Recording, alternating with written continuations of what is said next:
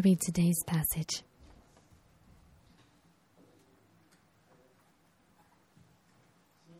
Today's passage is from the New Testament from the book of Mark, chapter 9, verses 30 through 37. Once again, Mark chapter 9, verses 30 through 37. Now I'll read. They left that place and passed through Galilee. Jesus did not want anyone to know where they were because he was teaching his disciples.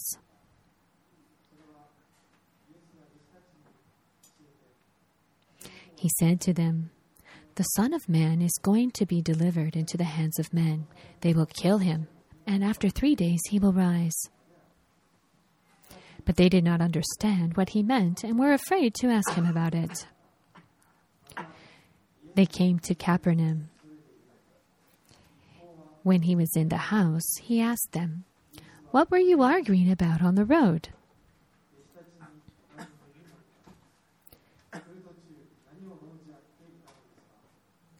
But they kept quiet because on the way they had argued about who was the greatest. Sitting down, Jesus called the twelve and said, Anyone who wants to be first must be the very last and the servant of all. He took a little child whom he had placed among them. Taking the child in his arms, he said to them, Whoever welcomes one of these little children in my name welcomes me, and whoever welcomes me does not welcome me, but the one who sent me.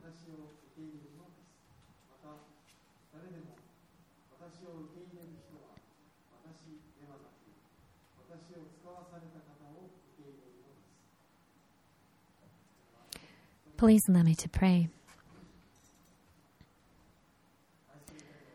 Dear Heavenly Father, we praise your precious name. This week, we are pleased to be able to come before you once again and to be able to sing songs of praise to you and to worship you as well. We thank you for this opportunity. Dear Lord, we know that you are always with us.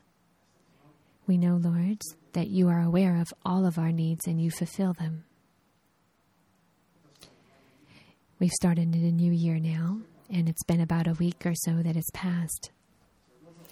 Lord, we ask that this year as well, that we can be walking according to your word, and that our, we can spiritually grow as well. We ask this, Lord, in your protective hands. Please, Lord, provide guidance and protection for us. We're about to hear a message this morning from Pastor Joey Anjiki. Please allow us to be able to have sufficient understanding of the message today. In addition, we ask that in our daily lives that we will be able to live out what it is that we hear as well. With gratitude, we pray in Jesus' name. Amen.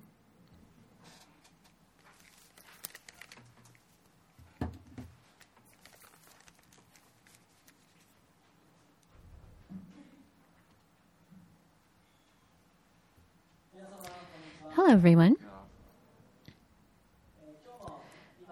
Today we're going to be going uh, over the passage that was read just a moment ago.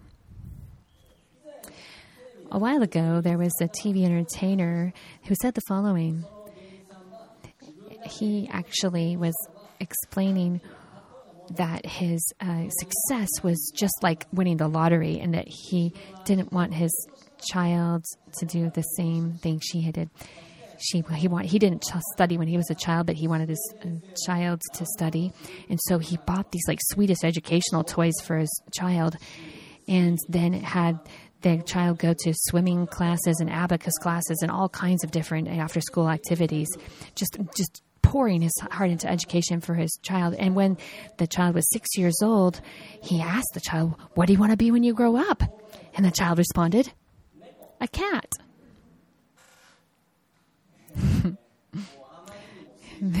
they just had the kid had too much time in his schedule. He was just sick of being a human, wanted to move on. but you know, we can think of this as being something funny, but it is really serious. What is it that we should be doing? How should we be walking as a human? Many of you have accepted Jesus as your Savior, and now you are a disciple of Him. In today's passage, Jesus is actually uh, addressing the issue of what it is to be walking in a manner appropriate for a disciple. Today's ba- uh, passage is one where we can look at the background first. You may remember that this has happened after Jesus has cast out evil spirits, and then he went through Galilee to be uh, unaware of, of other people at that time. Why is it that he went through this area to be away from the crowds? Well, and then those days, there the people had this incorrect image of the Messiah, and Jesus came to correct that. That was one of his purposes people believed that this Messiah they were expecting would be a military leader to free them of the mi- military rule of the Roman government. However, Jesus explained that he would die and be put on the cross and then resurrected three days later.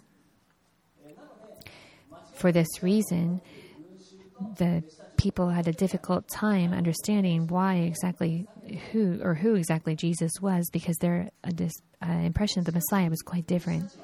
However, the disciples also were unable to understand Jesus' plan for death and resurrection on the cro- from the cross.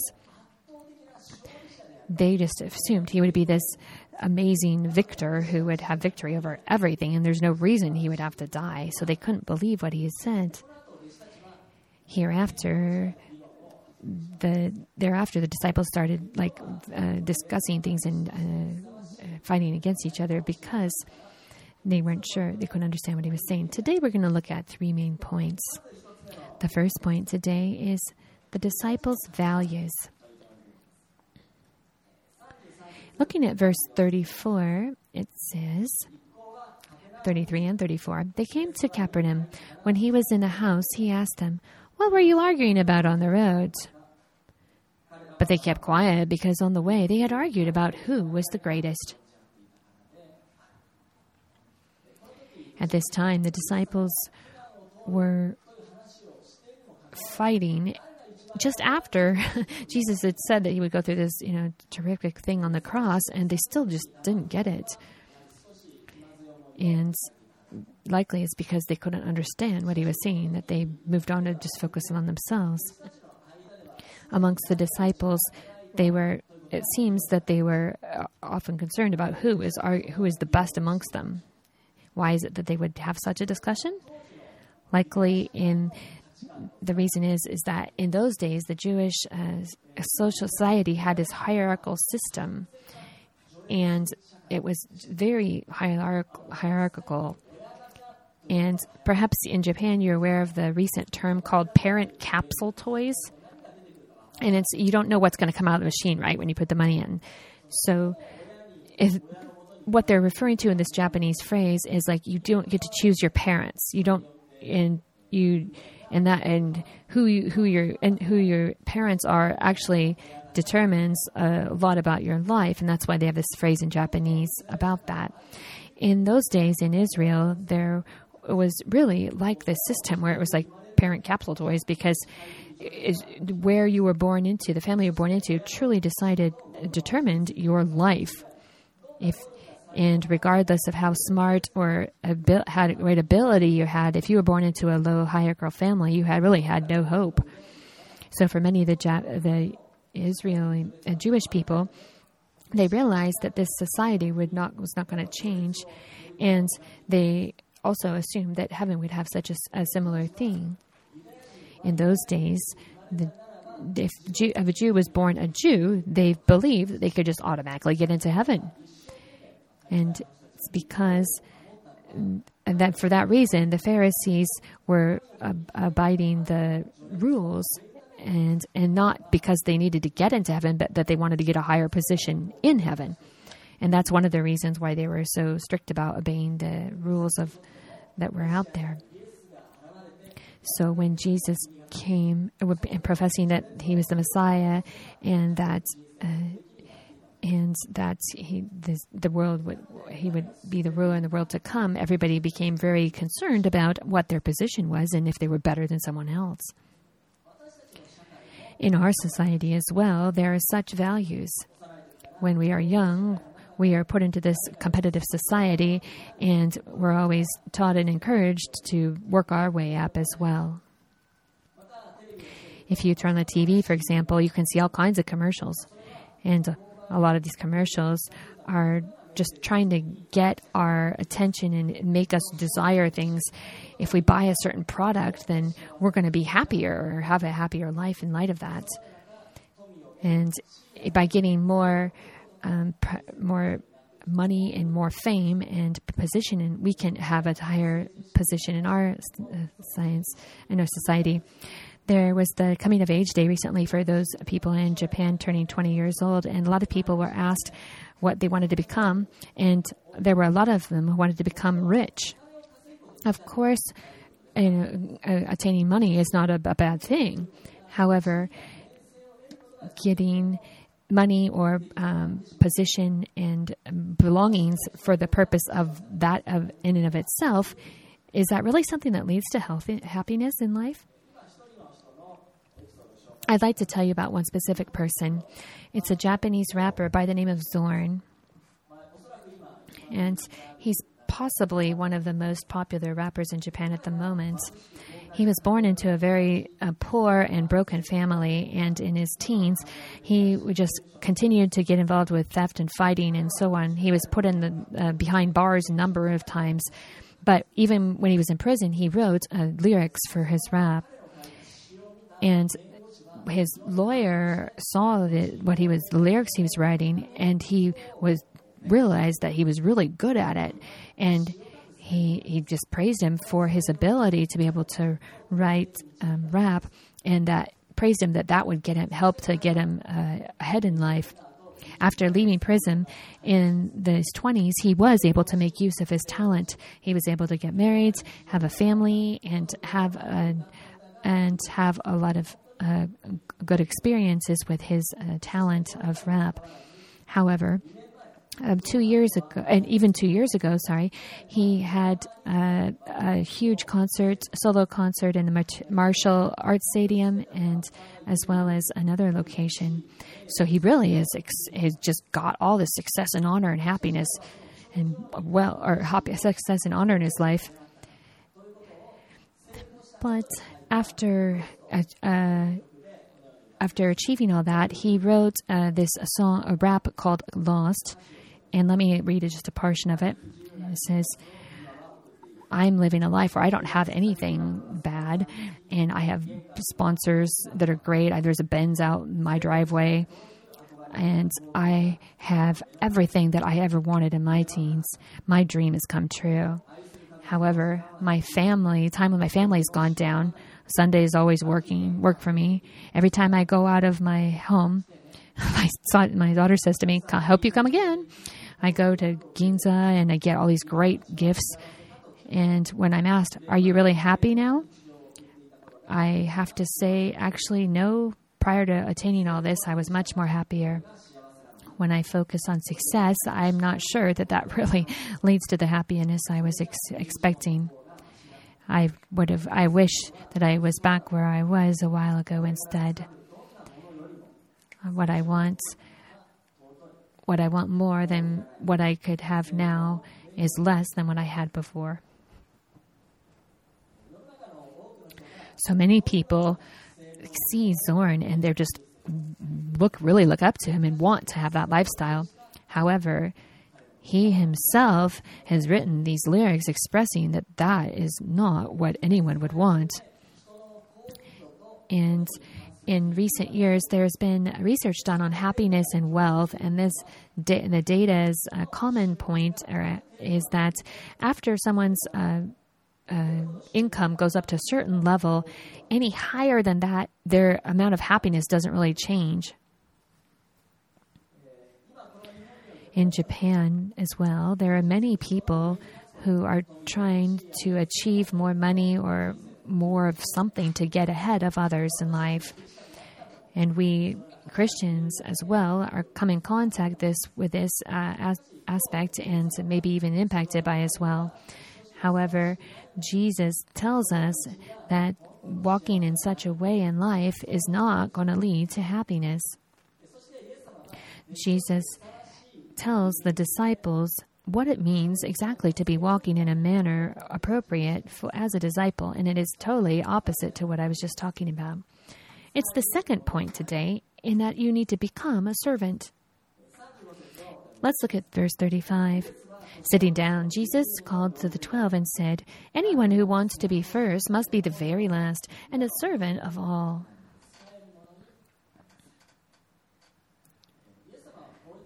So Jesus said to the disciples, If you want to be in the front line, if you want to be leaders, then, eh, or if you also want to rule over people or have power over others, then that's not the, the desire you should have as a disciple.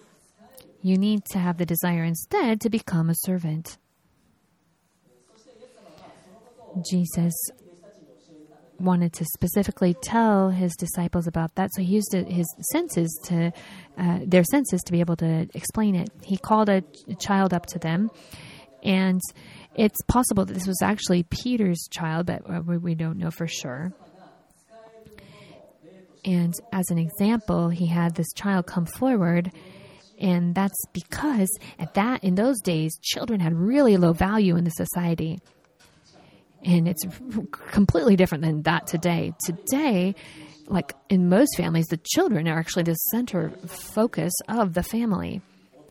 And and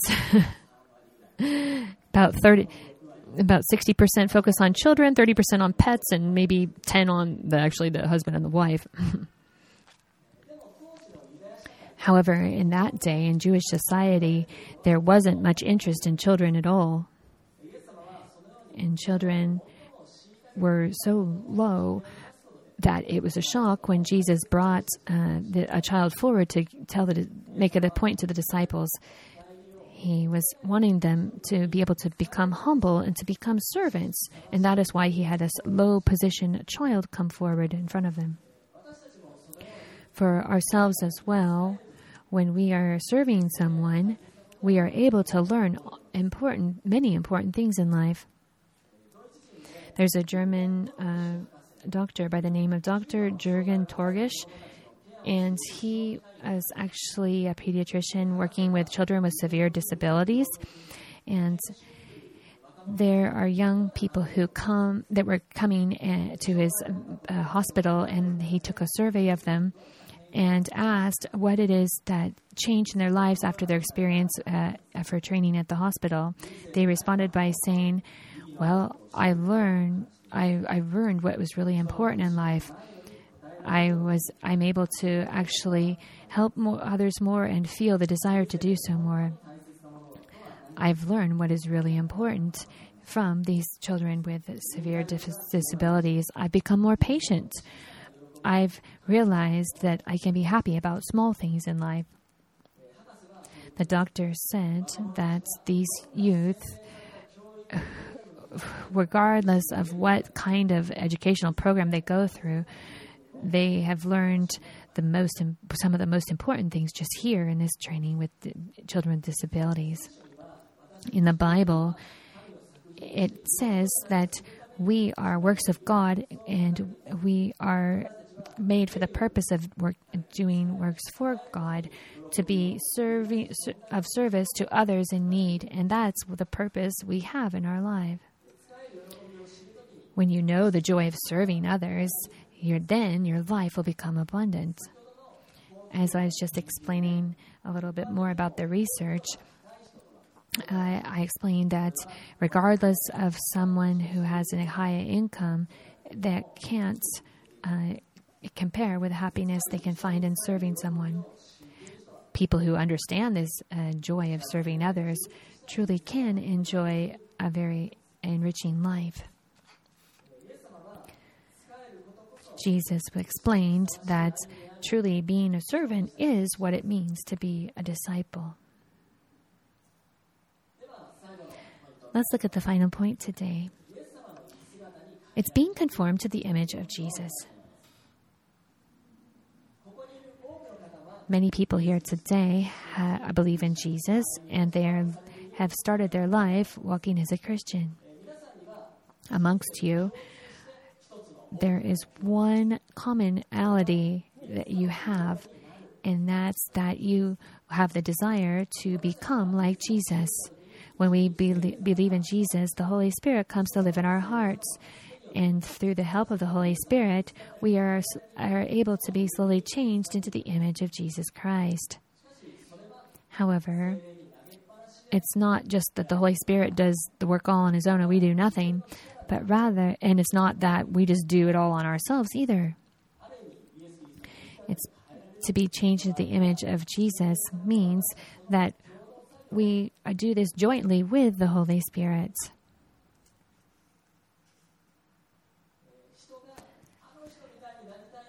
When there's somebody who is uh, you want to be like, that means you want to follow in their footsteps.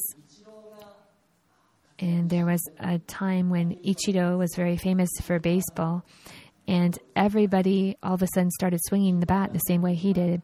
When Kimutaku became a very good dancer, then a lot of people had the same hairdo as him. When Amuro Namie became popular, then all these young women all of a sudden started wearing really short shirts. And and then um, my mom actually threw my my, my sister's uh, shirts because of this.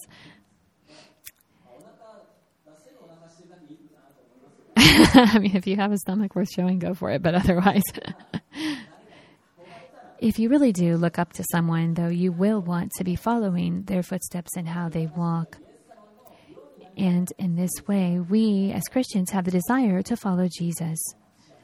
That's what it means to follow him as a disciple. In today's passage, Jesus is talking about how important it is to be a servant. And that was also shown through the example of Jesus' life. If you look at Philippians chapter 2, verses 6 through 8, it says, Who, being in the very nature of God, did not consider equality with God something to be used in his own image. Rather, he made himself nothing by taking the very nature of a servant being made in human likeness.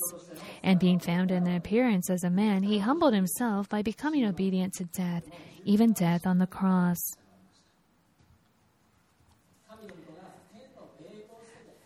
So Jesus left all of his glory in heaven and came to earth.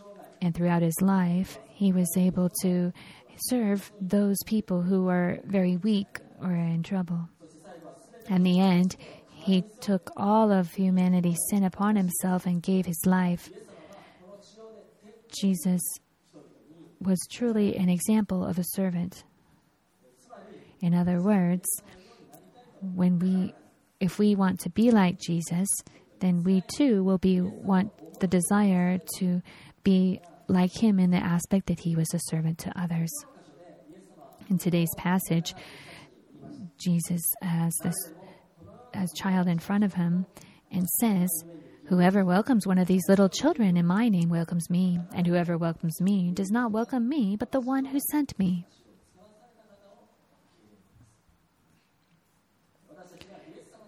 If we we are being a servant as Jesus was, then God Himself, we will be able to we will be able to have a better understanding of Jesus and God Himself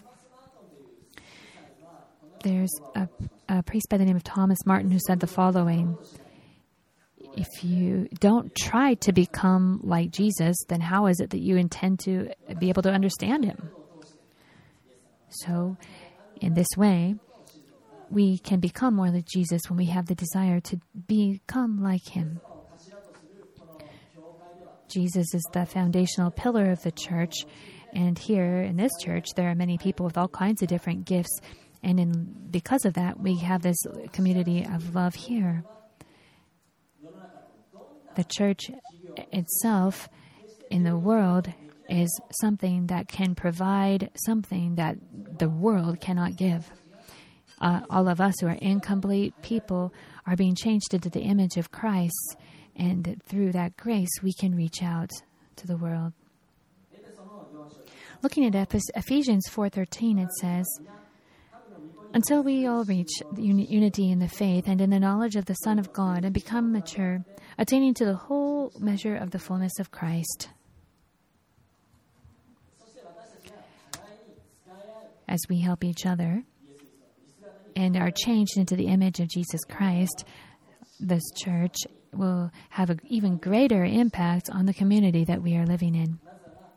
The reason why is that people who come to the church are going to see us with this servant attitude and want to desire to have it. Allow me to share one more story before we close today. In the uh, city of Costa Mesa, California, USA, there's a church called Calvary Chapel, and Chuck Smith founded it in the 1960s. In the 1970s, there was a hippie movement in the U.S., and Chuck Smith uh, was actually told by God to serve these people.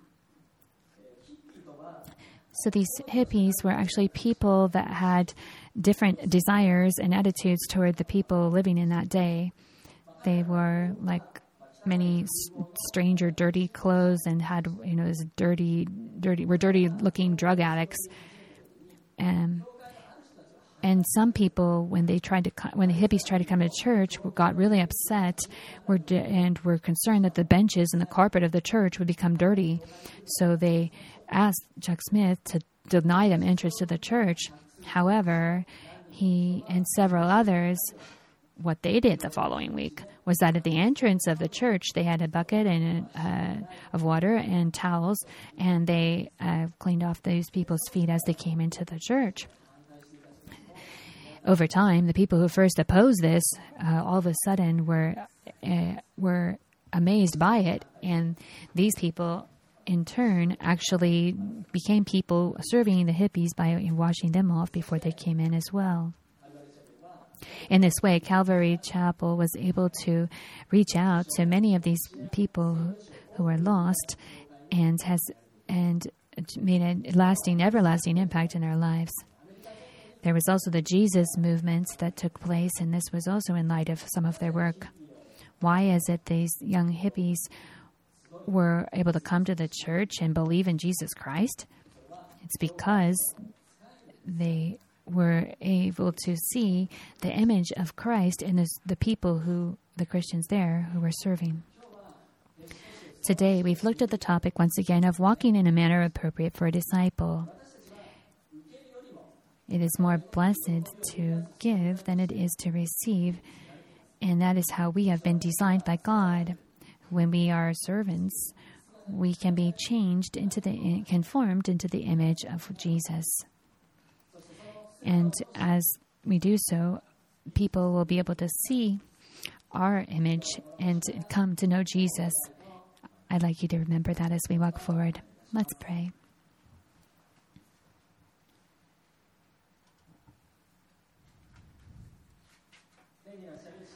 Dear Heavenly Father, thank you for this opportunity to be able to worship you today. Today we've looked at the topic of walking in a manner appropriate for a disciple and seen how Jesus taught this to this, his disciples. We too realize that we can be, it's, it's more joyful to give than it is to receive, and remember that that's how you designed us. As servants, we can have a truly enriching life. Through serving others, we want to be changed more and more into the image of Jesus Christ. So thank you for allowing us to remember that desire of ours today. As we help each other, and we can, other people can see the image of Jesus in our lives and come to the church to see this Jesus we are professing. May we be uh, vessels of your glory. We pray gratitude in Jesus' name. Amen. Now let's pray for a moment in silence.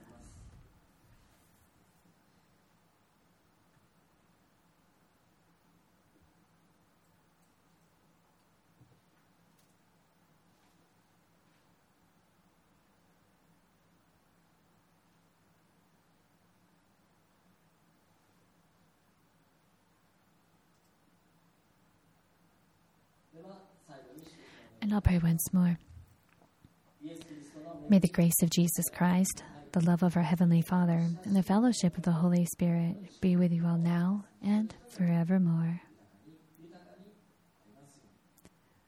Amen.